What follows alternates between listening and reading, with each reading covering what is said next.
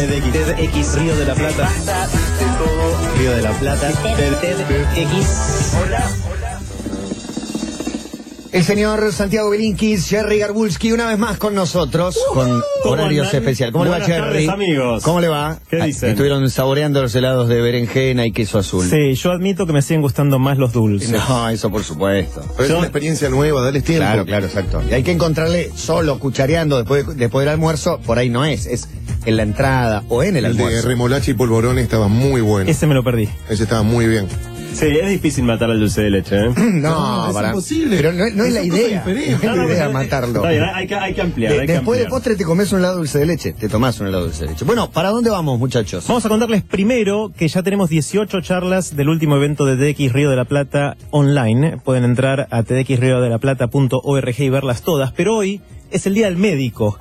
Y como Día del Médico queríamos contarles eh, que nuestra manera de homenajear a los médicos es que hay cinco charlas que tenemos de grandes médicos en los últimos eventos y que estamos hoy difundiendo por las redes sociales, arroba TDXR de la P en Twitter y TDX Río de la Plata en, Facebook. Ellos son Alejandro Nieponice, no sé si se acuerdan que hace ingeniería de tejidos, que trata de construir nuevos órganos de manera artificial, pero con nuestra propia información genética para el cuerpo. Fernando Polak, que habló sobre la relación médico-paciente y cómo está cambiando con el tiempo. Víctor Penchazade, que en el último evento habló de genética y eh, derechos humanos, cómo la genética nos ayudó a encontrar a los nietos de las abuelas. eh, o sea, hijos de desaparecidos, o Male Goyeneix, que habla como médica pediatra de cómo paliar los problemas del hambre en África, y finalmente Horacio Vogelfang, que es el, el médico cardiovascular, cirujano cardiovascular del Garraham, que hace eh, cirugías de corazón en niños y que también eh, hace un trabajo increíble. Así que a todos ellos y a todos los demás médicos, eh, nuestro gran homenaje de esta manera.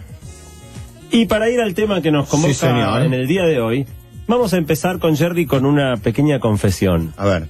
Vieron Uy, que hay uy, gente que en la adolescencia las hizo todas, se cagó de risa mal, Sí. no dejó títere con cabeza. Basta de hablar de Matías, te basta, te voy a defender. No, van a decir, nosotros no, Nosotros no. pero... Vamos a confesar que nosotros no tuvimos precisamente una de esas este, adolescencias de película. está tan no partido los en- mariscales de campo de nuestra O, escuela. o sos el mariscal de campo y todas las chicas mueren por vos, o sos un loser eh, que todos se burlan de vos. No hay un enorme punto intermedio. Ay, ay, pero yo creo que estaba en un extremo. ¿Sabes? Había que no, no- no lo sé, supongo que debe haber un punto medio. Eh, la realidad es que nuestra adolescencia no fue de esas adolescencias fáciles, este, sobre todo en lo que tiene que ver con las relaciones con el sexo opuesto. Lo que sería ahora, ¿no? Con computadora y demás. La venganza de los nerds. Vaya, bueno, hoy en realidad venimos a hacer eso, a reivindicar a los tímidos. Nosotros éramos tipos tímidos. Eh, por suerte, los dos tuvimos la fortuna de, de toparnos en la vida con dos mujeres increíbles, una cada uno. eh, casarnos con ellas y estamos muy, muy bien. Este, pero también son mujeres que nos rescataron de, de- Del de- ostracismo, de- del de- de destino lugar complicado, ¿no? De, de- de la dificultad para establecer un buen vínculo con Como el sexo exageran, dos, opuesto. mu- dos muchachos muy buenos mozos. Gracias, Exageran. Matías. Gracias, Matías. Y no digo más porque voy a ser tildado. Bueno, la realidad es que nosotros sufrimos mucho nuestra timidez y nuestra dificultad de acercarnos al sexo opuesto en la adolescencia. Eh, y ustedes, eh, digamos, hay gente que se dedica a enseñar técnicas de levante. Técnicas para facilitar a los hombres acercarse a las mujeres o a las mujeres a, a los hombres. ¿Ustedes creen que se puede enseñar técnicas de levante? ¿Se puede enseñar a conquistar a una persona del otro sexo? Yo creo que se puede enseñar a cometer menos errores. Digamos, hay gente que es muy ansiosa o que tiene dif- diferentes características. Podés ayudar a, a no cometer tantos errores. No sé si a levantarte a cualquier mina, a cualquier persona. Eso no- Moderar el no deseo está bien. A mí me parece que las técnicas como eh, seguir una especie de decálogo de las cosas que hay que hacer con una mujer me resultan artificiosas. Sí. Y no se dan para todos. Tal Claro, vez. porque te- tienden a pensar que las mujeres son todas iguales, con lo cual estoy muy en contra. Uy, Dios mío. Bueno, la, idea, la idea de que el levante es algo que tiene una técnica y que se puede enseñar arrancó en la década del 70. En ese momento se escribieron varios libros de los cuales se vendió muchísimo. En general eran bastante poco sólidos, eh, llenos de lugares comunes. Eh, pero varias personas se hicieron famosas por esto y se, se convirtieron como, como en artistas del levante. Hay uno que se llama Mystery, que si lo googlean eh, es bastante personaje y supuestamente sabe perfectamente cómo conquistar mujeres. En algún momento el canal de televisión VH1, VH1, hizo un programa sobre el tema Eh, y en definitiva se le dio como, digamos, aparecieron un montón de empresas y gente que vende cursos sobre cómo seducir eh, mujeres y todo eso. De la mano también de, de- de la relativa apertura sexual. Justo el otro día con Jerry leíamos una frase que es que de alguna manera la cosa cambió de que antes era salimos a- algunas veces y si la cosa va bien tenemos sexo, a que ahora es tenemos sexo algunas veces y si la cosa va bien salimos. Eh, de la mano de esa eh, supuesta apertura sexual, pareciera que el camino se facilitó. Y sin embargo, cuando uno mira un poco las estadísticas, los tímidos hoy siguen sufriendo. Sí. Eh, con esta apertura sexual hay algunos que evidentemente ligan mucho más que antes y la gran mayoría, o no, bueno, la gran mayoría de los que son como éramos Jerry y yo, siguen con sus mismas barreras. Entonces, de alguna manera, lo que venimos a hacer hoy es a, a reivindicar a los tímidos y a darles algunas herramientas que les puedan hacer superar un poco su timidez y acercarse de manera más efectiva a- al sexo opuesto o al mismo, al que les guste. Sí, sí, pareciera que estamos hablando de las técnicas de seducción masculinas sobre las mujeres, pero no, Son la ambas, chica puede sí. querer seducir a alguien. Sí, de hecho es, es interesante porque la mayoría de los libros escritos son de cómo hace un tipo para levantarse Claro. una mina y no hay libros de cómo hace una mina para levantarse un tipo, un tipo un tipo, una mina una mina. Cuando y la verdad es que todos los caminos este, son, son válidos. En el Eh, caso de la heterosexualidad, está científicamente comprobado, que en el 99% de las veces, ellas nos hicieron creer que nos la estábamos levantando, pero ella decidió todo ella siempre. Completamente, y de hecho ahora vamos, enseguida vamos a, a- a ir a ese punto. Eh, lo que es importante rescatar es que, por supuesto, fiel a- al, al estilo nerd de Garbulski y Bilinkis, vamos a hablar de, de- de lo que tiene la ciencia para decir en todo esto, qué experimentos se han hecho para verificar que, aunque a Cabo no le guste, en ciertos aspectos todas las mujeres son iguales y en ciertos aspectos todos los hombres somos iguales o por lo menos muy, muy parecidos. Hay un señor alemán que se llama Andreas Baranowski que de alguna manera se propuso recopilar todo lo que la ciencia ha investigado sobre el tema de la seducción y ponerlo en un libro que se llama La ciencia de la seducción. Y también hay una charla TEDx que se dio en TEDx Río de la Plata hace unos años. Vos, Matías, recordarás. De hecho, te usó como partener Sí, señor. de Levante Andrés Riesnik. sí. Eh, y eh, eh, su hermano, Martín Riesnik, junto con Mike Tabachek, escribieron un libro también sobre el Levante de Mujeres que tuvieron la gentileza de hacernos llegar en la preparación de la columna de hoy para que tuviéramos más material. Así que vamos a contar un poco qué es lo que la ciencia tiene para aportar. Los que quieran ver la charla de Andrés Riesnik, está en core.to barra levante, nuestro link corto como siempre. Básicamente, seguro te acordarás eh, de la vez que hablamos de cómo, por ejemplo, si te dan una taza caliente, con solo darte una taza afecta en tu manera de responder a ciertas Sí. cosas. Nuestra mente tiene un montón de caprichos que la ciencia se dedica a, a descubrir. Básicamente de lo que se trata entonces es de encontrar estas características que tiene nuestra mente y que la ciencia descubre y encontrar cómo uno puede aprovechar esas rarezas para ser más efectivo en, en el levante. Lo que está claro es que cuando buscan una pareja, los hombres y las mujeres buscan dos cosas muy diferentes. Esas diferencias entre lo que busca una mujer y lo que busca un hombre, eh, eh, en general tienen que ver con temas evolutivos, con la biología, millones de años de historia, eh, y también con temas culturales. Quizá la separación más grande entre hombres y mujeres, hablamos alguna vez de esto cuando hablamos de sexo, es esta cuestión de que obviamente cuando hay una relación sexual, si llegara a producirse un embarazo, la mujer tiene que llevar a ese hijo en su cuerpo y el hombre si quiere puede darse media vuelta y picárselas. Eso ha hecho a través de miles de años de evolución que las mujeres desde el punto de vista biológico, más allá de, de- de la, de la influencia de la cultura, tiendan a ser muchísimo más exigentes, mucho más cuidadosas de con quién entablan una relación eh, de lo que son los hombres. Las mujeres de alguna manera tuvieron que evolucionar para detectar ciertos rasgos en un hombre que le permitan saber si ese tipo es un, un tipo Confiable. confiable, un, tipo, un, un buen potencial padre para una eventual eh, criatura. Y estas son cosas que nos afectan más allá de la cultura, muchas veces sin siquiera darnos cuenta. La primera cosa que la ciencia muestra muy marcada en las mujeres es una preferencia fuerte por la situación económica del posible candidato. Hay un señor llamado Bus, B-U-S-S, que hizo un estudio científico eh, entrevistando a más de 10.000 personas en 37 culturas diferentes, como para ver que realmente no fuera un fenómeno específico de una cultura, sino universal. Y se nota que le- la situación económica de la posible pareja le importa mucho más a las mujeres de lo que le importa a los hombres. Esto también lo vio eh, Dan Ariely, alguien de quien hemos hablado varias veces, Uno y que dio una charla, Dan. un grande, un clásico, eh, acá, acá en, en- en la Es la columna. vida de Dan, ¿no? Bueno, Dan se puso a analizar ¿qué pasa en los sitios de, de- de citas y en internet, ¿no? Esta gente, estos sitios donde uno puede crear su perfil y la gente te contacta y te encontrás para, para concretar. Eh, bueno, en, en algunos sitios en Estados Unidos, uno de los datos que tenés que cargar en tu perfil es cuánta plata ganás al año. Eh, y Dan se puso a analizar qué pasa con eso. Y sorprendentemente o no, si vos decís que ganás mucha guita, recibís el triple de contactos que si ganás poca. Vale mentir. Eh, siendo hombre, ¿no? Las mujeres, por supuesto, muchos podrán ser mentira, y de hecho el experimento lo hicieron creando perfiles donde la cara era la misma, como para igualar, que no sea que el más rico era más pintón. Claro, entonces- Con la misma cara, pero ganando mucha más guita, el triple de mujeres te contactan. Cuando haces el mismo experimento poniendo mujeres que ganan mucho o poco, al hombre le da exactamente lo Tiene mismo. razón entonces Jacobo Winora con aquello de billetera Matagalán. Exactamente, esta es la, la comprobación científica de que billetera mata galán. Eh, de hecho, otro estudio que hizo este señor Bush con estas 10.000 personas en todo el mundo fue preguntarles cuánto debería ganar tu pareja comparado a los demás para que te resulte atractiva. Las mujeres respondieron en promedio que querrían que su esposo gane más que 70% de los demás hombres. Son exigentes las chicas. Es un montón. 70% más de 70 todo lo que conoce. Más, más que 70% de los demás, no, no 70% más que los otros, sino... Sí, sí, de- arriba del 70% de los asalariados. menos que tu, que tu marido. Impresionante. Los hombres pidieron 40, que, que su esposa gane más que 40% de las demás mujeres. Así que claramente ahí hay un tema. El- el- no sé si se acuerdan que hace un tiempo cuando hablamos de felicidad, decíamos un poco en serio, un poco en joda, que la mejor manera de una mujer para ser feliz era casarse con un hombre que ganara un poco más que el esposo de su hermana. Y eso es una manera más de comprobar esto, ¿no? Es, Problema eh, conjugal.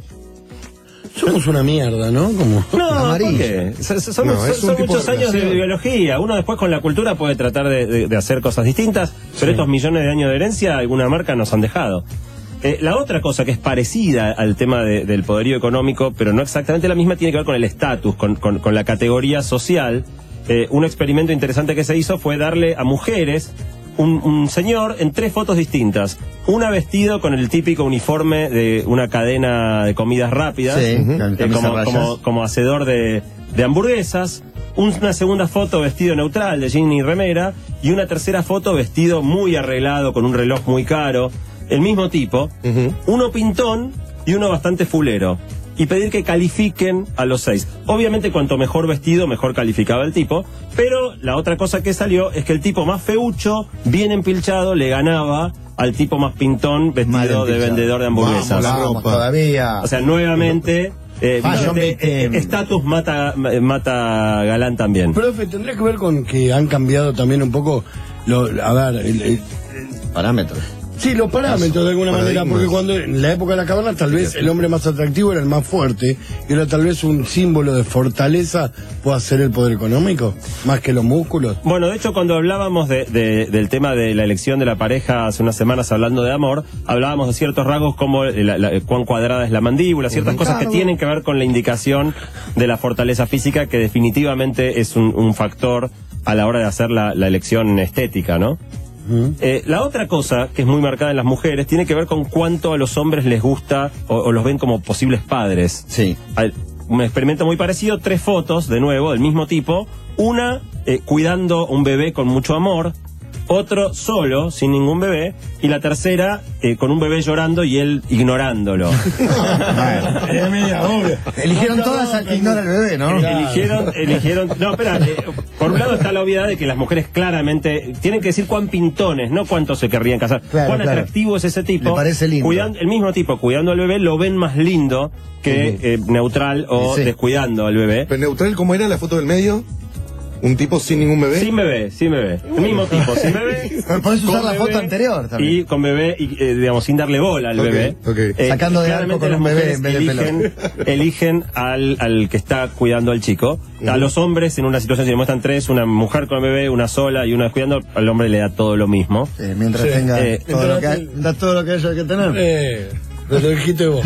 Así que en general, más allá- bueno, también intervienen cosas, eh, Cabo decía el tema de la fortaleza y la salud, ¿no? Síntomas que de, de un hombre saludable, hablábamos de la simetría hace dos semanas como, como Sí, síntoma de salud. Así que a la larga todo parece apuntar a que lo que buscan las mujeres inconscientemente sean hombres que tengan la posibilidad de ser buenos criadores eh, de niños. O la palabra por ahí que se me ocurre es protector de un, de un bebé, de ella y demás.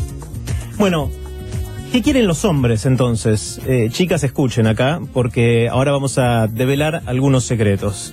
Eh, primero, como dijo Santi antes, el hombre no tiene tanta presión evolutiva para elegir bien, porque el hombre no queda embarazado. El hombre podría fecundar a una mujer, salir corriendo y buscar a otra, Ah, depende de por qué más hombre, que no ¿eh? nos guste. Yo, Sí. Justo yo arranco, sí, yo arranco hoy, la otra el jueves. Bueno, de, de hecho, lo- los estudios y las estadísticas muestran que hay mucha más preferencia del hombre por el sexo casual que en el caso de la mujer. De hecho, es interesante porque los hombres, si le hacen encuestas, reportan más parejas que las mujeres, cosa que es matemáticamente imposible. Porque en promedio todos tienen que tener la misma cantidad, porque con alguna mujer tienen que estar los hombres que tienen más parejas. La diferencia, hay dos posibles explicaciones. Una es la prostitución, que los hombres cuentan los casos en el cual tuvieron sexo pago eh, y a las prostitutas no las encuestan para esto. Y segundo es que a los hombres nos gusta alardear un poquito y entonces quizás decimos que tuvimos más parejas de las que realmente tuvimos. Bueno, acá hay un productor, sí. Eh, también los estudios muestran que los hombres aceptan sexo mucho más rápido de co- al conocerse que las mujeres. Son más rápidos los hombres en promedio que las mujeres. Y también es interesante porque la vara que uno pone para ver si quiere estar con otra persona o no baja mucho a medida que pasa la noche. Cuando, Ah, uno, cuando avanza la noche y ves que todavía no tenés nada, empezás a bajar tu estándar. Empezás a aceptar cosas que quizás un rato antes no aceptabas. De hecho, eh, les Después de las 3 de la mañana. Todas lo las chicas venga, son lindas. claro. Sí, no, la frase era un poco, un poco más dura. Sí, sí, sí, es mujer Si es mujer mejor. Era la frase. De la que continúa, no es de puto del reventado. Bueno, bueno, bueno. Bueno, es interesante. La- Las mujeres también eh, pasa esto mismo con el efecto de la noche, pero no tan acentuado como en los hombres. También resulta, y esto no sé si es buena noticia o mala noticia, que los hombres en general tienen estándares mucho más bajos.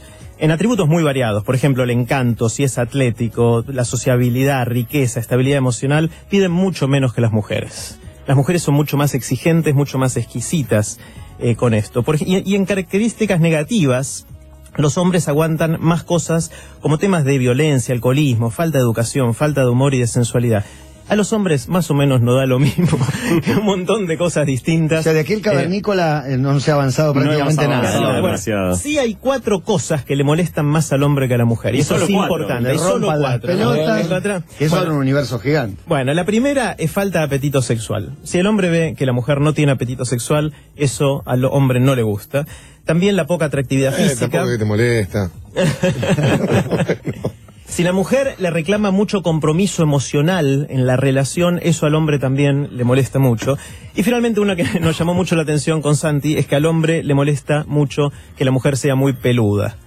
Eso aparece en las estadísticas, no sé dónde serán los pelos, a, lo- a qué pelos se refieren. O estamos acostumbrados en general a interactuar con eh, mujeres que se cuidan mucho. Hace, hace bastantes años que cada vez se cuidan más. Cada Claro. vez hay menos pelos en el cuerpo. Sí, menos. Mirá con qué altura lo digo. Y abajo Sí. los brazos tampoco. Claro. A mí me seduce un poco. Bueno. Bueno, a los hombres le preguntan cuál es la edad preferida de la mujer con la que querrían estar. Y uno diría, bueno, cuanto más joven mejor. Yo hubiese pensado que era así. No, La mitad más que no. siete. Nosotros no. La mitad No, más siete y ¿cuál es- cuál es tu número, Cabo? ideal para tu pareja, la mitad más 55 siete. para arriba. La mitad más siete. A Cabo le gustan las maduras.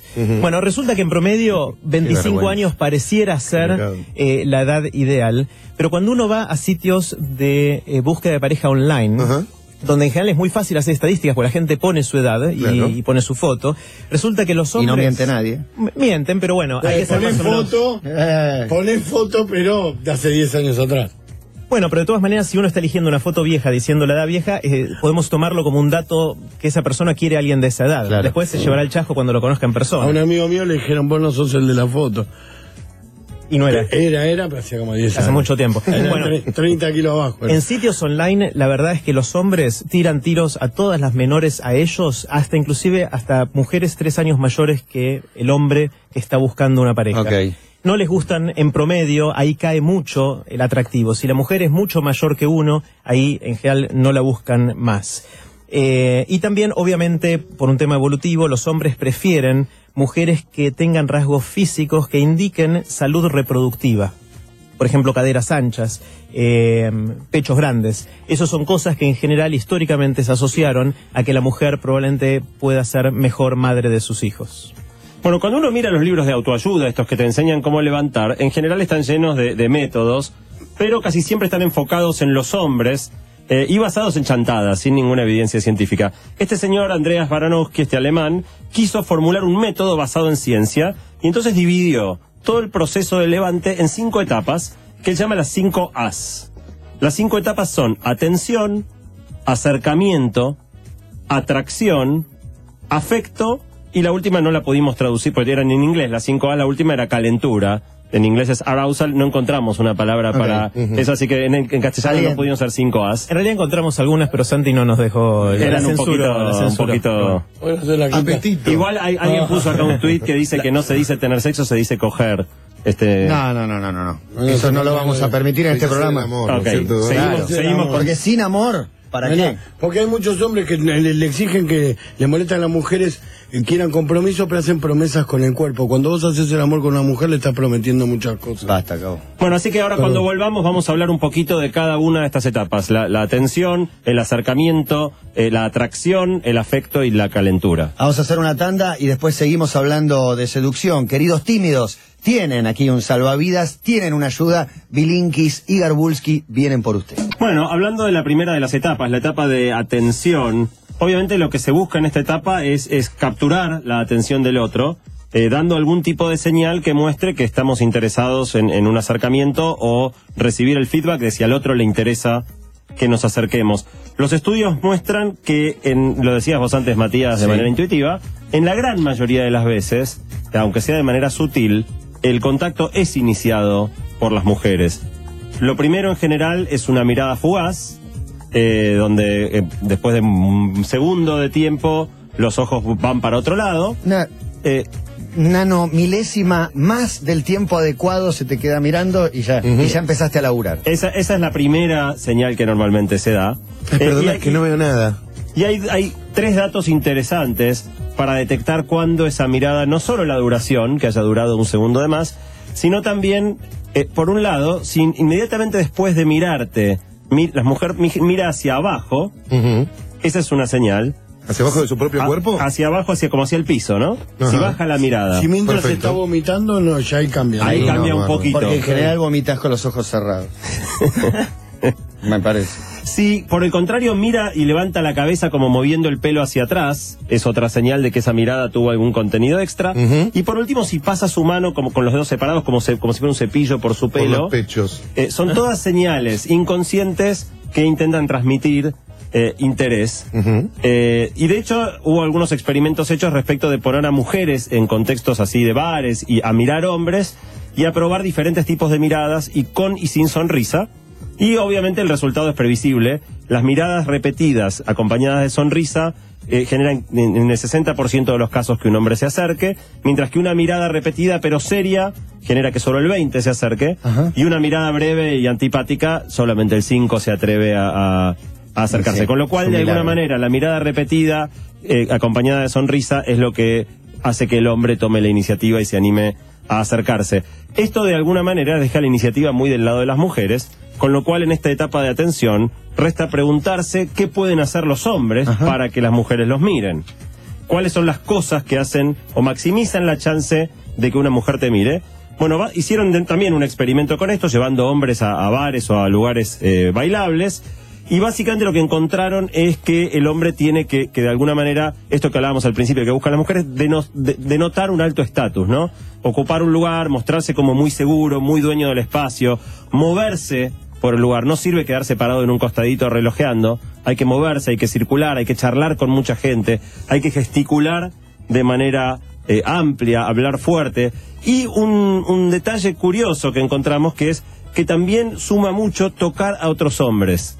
En el brazo, digamos, no, no se trata de meterle un manotón, pero el tocar a otros hombres es como una señal de estatus que de alguna manera eh, aumenta las chances de que las mujeres te registren. Eh, y después otra que también fue validada en un experimento, pero que probablemente era medio obvio, que es que si estás con otra mujer eh, atractiva, Miran más. sube mucho la posibilidad de que las chicas después te miren, porque de alguna manera parte de la valoración que ellas hacen de en qué medida sos un tipo atractivo o no, tiene que ver con cómo te tratan a vos otras mujeres. Con lo cual, si tenés una que es la, la novia de un amigo o algo así, pero podés primero mostrarte un rato charlando con ella, te suben las chances A una amiga un rato que está después. fuerte, acompáñame. Y cuando te paras al baño, decís, ay, me duele todo, me dejaste re ardida. Interesantemente, lo contrario no es cierto. Si una, una mujer está con un hombre, eso no la hace más Está atractiva. con un tipo más, muy fachero, ni te acercás. Ni te acercás, incluso si está con otro no tan fachero, pero si la ves acompañada en el hombre, uno sabe que puede terminar a las piñas y, y realmente no, no funciona al revés. No es que porque la veas con otro hombre se te vuelve más, más interesante. Después, una vez establecida la, la atención, viene la etapa del acercamiento, hay que acercarse. Ustedes saben que a la mayoría de las personas, especialmente a los que somos tímidos, nos da mucha ansiedad acercarnos a hablar con alguien que no, que no conocemos. Inmediatamente nuestro cerebro anticipa todo lo que puede salir mal, nos viene el miedo al rechazo, recordamos rechazos anteriores, eh, y básicamente el, el- principal objetivo para, para las técnicas de seducción en la etapa del acercamiento es vencer este miedo de acercarse al otro. Ustedes saben que en casi todas las cosas en que uno le tiene miedo a algo que realmente no es peligroso, lo que la ciencia recomienda es la habituación, que lo hagas con mucha repetición, aun cuando te cueste mucho, que hagas el esfuerzo de repetir eso que te da miedo hasta que en algún momento te deja de dar miedo. Si vos le tenés, no sé, miedo a los bichos bolita, que no hacen nada, y bueno, bancátela, tenés, viste, tocá bicho bolita bastante y después de un rato Claro. perdés el miedo. Bueno, con el rebote es lo mismo, y realmente lo que se recomienda es rebotar. Es rebotar algunas veces hasta que te empieces a dar cuenta que no pasa nada tan tremendo Perder el miedo a rebotar y bueno. eh, es clave. En los libros de autoayuda se recomienda una técnica que le llaman la técnica de los tres segundos, que es que si ves una mujer atractiva, en menos de tres segundos le tenés que estar hablando. Porque si tomás más de tres segundos, ya la cabeza empieza a funcionar, ¿no? Empezás a pensar, no, pero si me dice, y a ver quién está mirando, si Qué me bien ve. eso, ¿eh? Eh, y es como el- una percepción más intuitiva, me gusta. eh, básicamente es, es casi pasar al, al acto Claro. sin, sin, eh, Muy bien. sin reflexionar, porque cuando empezás a pensar, eh, se activa el miedo, y el miedo se transmite en la cara y se transmite en la voz. Ok. La siguiente pregunta es ¿cuál es el abridor? ¿Qué es lo primero que decís cuando te acercas Qué a, a una chica? Bueno, básicamente analizando todas las frases típicas con las que uno puede iniciar una conversación, los científicos las agruparon en tres categorías. Frases directas, al estilo de la verdad que me pareces muy atractiva y me gustaría charlar con vos. Frases indirectas, las más este vacías, que, que, che, qué calor, eh, hola, ¿cómo andás? Cosas así que, que no son más neutras. Y las últimas son las que tienen que ver con hacerse el canchero, con hacerse el simpático. Bueno, probando eh, en, en- en experimentos todas las posibles frases abridoras, a lo que se llegó es que en general eh, la indirecta, la más suave, es la que mejor funciona. Eh, y la de hacerse el canchero, la que menos. Las mujeres decían, bueno, ¿cuán, cuán bien te cayó este flaco según cómo, le, cómo se aproximaron? En general, cuanto más neutra sea la primera frase, mejor. Lo importante es que deje suficiente cosa abierta para que se entable eh, una, una conversación, porque es muy nocivo y cae mucho la probabilidad de que el otro sea un hombre o una mujer, eh, te, considere atractivo si se producen silencios prolongados. Entonces, se trata de, abrir de una manera neutra una conversación, pero eh, poder después sostener esa conversación sin que se produzcan vacíos. Y un secreto interesante, sorpresivo tal vez, es que si vos ese abridor, esa primera frase, la acompañás de un pequeño toque en el brazo, Sí. Sí, el sube muchísimo, entre 50 y 100% la probabilidad de que la otra persona te considere atractivo. ¿Solo por el toquecito? Si tu Solo dedo un está toquecito en el transpirado brazo. y le toca el brazo eh, y no, No, la ropa. con la mano transpirada, no, digamos, pero si, Bueno, está nervioso el pibe. si realmente te- hacerle un toque Un es toque. increíble, tiene un efecto enorme, no solo para el levante. En estudios científicos se muestran que, por ejemplo, si vos estás, eh, querés que te contesten una encuesta, querés que te firmen un petitorio, o incluso como mozo querés que te dejen más propina, un toquecito sube un montón las probabilidades Bien. de que eso Toquecito, suceda. no dejar apoyada la mano, no, No, la refregar, plancha no. nada de eso. Frotar a la señora tampoco. No, no, no. Bueno, es bien. interesante porque hablamos de todo esto como si supiéramos, ¿no? Como si tuviéramos experiencia. Y la verdad que nos pusimos a ver cosas con Santi para tratar de ponernos al día de cosas que nunca hicimos. Eh, y pusimos varias de las fuentes como... Y nunca haremos. No, no, eso no sé. Eso va- veremos, veremos. Me Eh, gusta, por ahí, por ahí. ah, tu bueno, sí, escúchame, hay que estar abierto a todo. Eh, hoy la ligo en casa. Eh, bueno, algunas de las fuentes, como mencionó antes Santi, están en core.to barra levante, pueden verlas ahí. Y pensando en estas primeras dos etapas que mencionaba Santi recién, la de la atención, de, de captar la atención y de, de acercarse, hace poco surgió con todo este tema de Internet y de las redes algunas herramientas que yo hubiese querido tener a los 15 años. Una en particular es una serie de aplicativos que uno se baja y te facilita todo esto. Hay uno, por ejemplo, que se llama Tinder. Y es un aplicativo que vos te bajas en el celular y te empieza a mostrar, en el caso mío, por ejemplo, fotos de mujeres serían. Yo no lo hice, obviamente, me lo contó un amigo. Eh, fotos de mujeres y vos, vos pon- ponés qué mujeres te gustan. Tu foto está también en la base de datos y es mostrada a un montón de mujeres que alguna dirá que vos le gustas. Cuando hay coincidencia, recién ahí los ponen en contacto. Es decir, vos entras en contacto con una mujer ya sabiendo que ambos se gustaron Claro. mutuamente. Ah, qué buen experimento, ¿eh? Me gustaría meterme como en en las líneas de la ciencia A para ver, ver ¿cómo qué se- tal Es resulta. como el programa Cupido. Una libreta donde ya tenés 20 potenciales. Claro. Porque uno entra a mansalva a poner me gustas. ¿Y qué resulta luego en el aplicativo? Bueno, yo tengo un amigo que, que lo usó, eh, empezó hace tres semanas y ya salió con dos chicas y me mandó un mensajito, le pregunté hace un ratito, le mandé un mensajito. de ¿Salió texto, con éxito él. o con fracaso? Eh, salí- me dijo, me fue muy bien con dos chicas. Ah, Fue un mensaje de texto, con lo cual fue escueto, eh, pero eso fue lo que dijo Ariel cuando le, le pregunté. Así que parece que puede funcionar bastante bien y para los tímidos que nos costaba llamar la atención o lograr ese acercamiento, quizás es una manera alternativa. Claro. Bueno, con esto pasamos a la tercera etapa, que es la de generar atracción.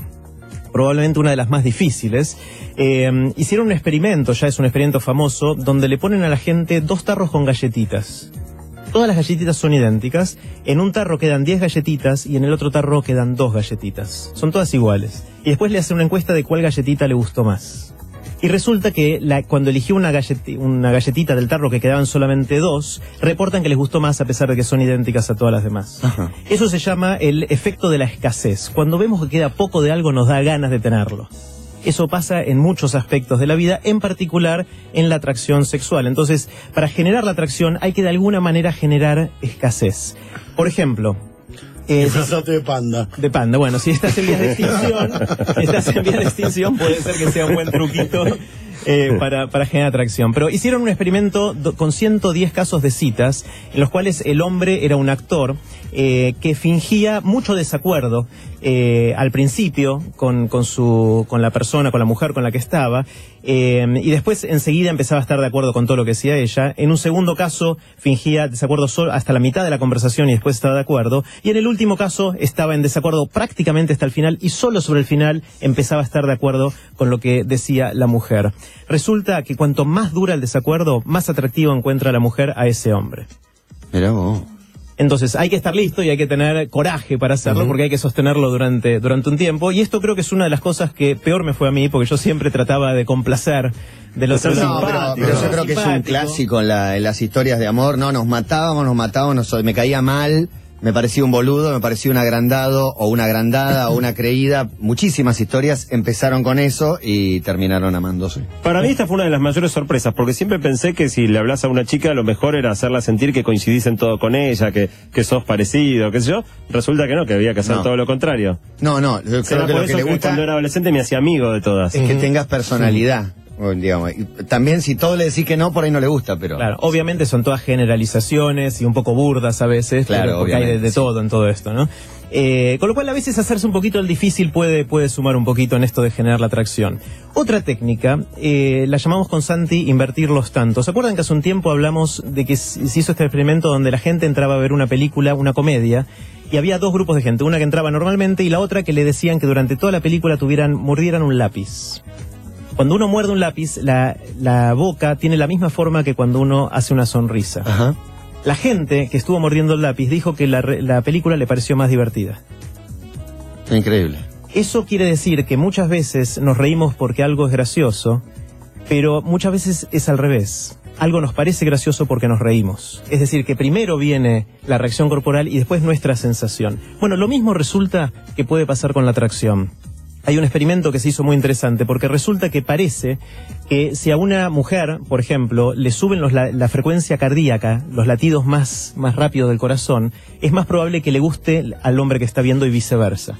Lo mismo pasa con los hombres. Hicieron un experimento en el cual eh, hacían pasar a personas por distintas situaciones que los acele- les aceleraban el pulso y en los casos que pasaban por situaciones extremas y venían con el pulso muy acelerado, después les mostraban fotos y les parecían más atractivas las personas del otro sexo. Hay que ir a correrles al lado por Palermo. Hay que agarrarlas, hay que agarrarlas cuando quítate, salen de la montaña rusa. Ese es el mejor momento. Ese es el ir a un momento. parque de diversiones, a la salida de la montaña rusa, es el me- el mejor lugar de Levante. Ni, más que boliche ni boliche. Vamos a la montaña rusa. De hecho, un último mecanismo de atracción tiene que ver con, así pa- parecido a lo que decía Jerry antes de- del desacuerdo, de llevar un poco la contra, también tiene que ver con decir ciertas cositas negativas, ¿no? En vez de complacer en todo, eh, alguna pequeña crítica eh, no suficientemente agresiva como para que te pongan un carterazo en la cabeza, pero en general, sobre todo si estás acercándote a una mujer más atractiva que vos, o al revés, una mujer acercándose a un hombre que a priori es más atractivo que ella. Le tirás un- eh, Ay, le- ¿qué te haces? Le tirás alguna cosa, digamos. Digamos, más lindo lo la, de verdad- ayer. la- la verdad que sos muy simpática, pero no sos mi tipo. Algo que no la ofenda, pero, pero sí la haga sentir, pará, ¿por qué me decís eso? O Claro. ¿qué, qué juntos tenés los ojos? Digamos, cosas que. que- Buen bocadillo. cosas que, que, que la hagan sentir criticada, pero no lleguen al punto no la de. matás con eso, con algo La físico matás. la matás. Con algo Sí. físico es un problemón para mí. No, no, Bueno, no. eh, Pero pa- sí- parece que funciona. Los Sí. estudios dicen que cuando vos decís alguna pequeña cosa negativa, si no te pasás de la raya, eso hace que la atracción crezca. Por último, tenemos la etapa del afecto, eh, donde, digamos, todo hasta acá es generar misterio, es generar tensión, que en definitiva termina transformándose en atracción. Si querés llegar a la etapa final, este, tenés que pasar de- en algún momento por, por el afecto, que ya es el momento de reducir incertidumbre, de abrirse, de conocerse más. Y hay un experimento muy interesante donde de nuevo lo que se usa es esto que decía Jerry, que es de alguna manera invertir el principio. Vos hacer algo que normalmente uno hace con una persona con la que tiene mucha intimidad, aunque no la tengas, hace que la persona sienta esa intimidad. Ejemplo, hicieron un, un experimento donde ponían a gente a mirarse un rato largo, como 10 minutos mirándose a los ojos, sin hablar. Y después tenían que decir cuán atractiva le parecía esa persona. Las personas, después de mirarse a los ojos, sentían que el otro era mucho más atractivo, aunque antes no se conocieran. Y el otro experimento muy interesante, también armaron eh, eh, grupos de parejas y les daban temas de conversación. Tenían que conversar durante 45 minutos de los temas que aparecían en la hoja. A la mitad de las parejas le daban temas irrelevantes, el clima, este, temas que, digamos, nada íntimos. Y la, la otra mitad le daban, te- empezaba por temas más superficiales y le- gradualmente se iba metiendo en cosas más y más y más íntimas hasta que terminaban charlando de cosas muy privadas en 45 minutos. Y después le preguntaban cuán atractivo le pareció a la persona con la que estaban hablando. Los que habían charlado de cosas íntimas consideraban a su contraparte muchísimo más atractiva que los que habían charlado de superficialidades. Con lo cual, en algún momento, una vez que la atracción se en- estableció, hay que empezar a hablar de cosas íntimas y eso es lo que va generando el no afecto. inmediatamente después. No, no, es que feos son- zapatos, contame algo de tu familia, no. No, todo esto es ir, ir sabiendo tener el timing de cuál es el momento de pasar de la atención a la atracción, de la atracción al, al afecto, del afecto a la cama. Claro. Eh. Así que estas son básicamente las, la- las, eh, diferentes etapas. Eh, para concluir, este señor alemán lo que quiso medir es si estos métodos sirven o no. Y entonces le pidió a estas agencias que enseñan métodos si ellos querían someter a sus alumnos a un experimento, una prueba, ¿Y ninguna pasó? quiso. Oh. Ninguna quiso. Entonces el alemán se encontró con que como todos son bastante chantas, nadie quería poner a prueba, dijo, bueno, yo lo voy a probar. A ver. Y organizó un curso, puso carteles por la ciudad diciendo a la gente que quiera participar de un curso de seducción, se anotaron un montón de personas, les dio un curso de un día y después midió cuánto levante tenían antes de tomar el curso y cuánto levante tenían después, eh, para en definitiva concluir si esto servía o no. Las conclusiones son muy interesantes. La primera es que se anotaron tanto hombres como mujeres. Él tenía la duda si iban a venir todos tipos. El curso era gratis. Cuando los cursos son pagos, hay muchos más tipos que pagan que mujeres. Pero cuando el curso es gratis, se anotaron tanto hombres como mujeres. La segunda conclusión interesante es que los dos mejoraron muchísimo. Con apenas un solo día de curso, eh, los hombres casi triplicaron su éxito en conseguir teléfonos. En un- la manera en que él lo medía era a los hombres ir a tratar de conseguir teléfonos, a las mujeres tratar de conseguir que les inviten tragos. Tomó eso como medida. Bueno, los hombres triplicaron la cantidad de, de- de teléfonos que conseguían en promedio, las mujeres duplicaron la cantidad de tragos que les ofrecían. Y finalmente les preguntó eh, si ellos se sentían más atractivos al otro sexo después de haber tomado el curso y efectivamente todos reportaban que se sentían mucho más cómodos Y eso es lo más que eran más atractivos.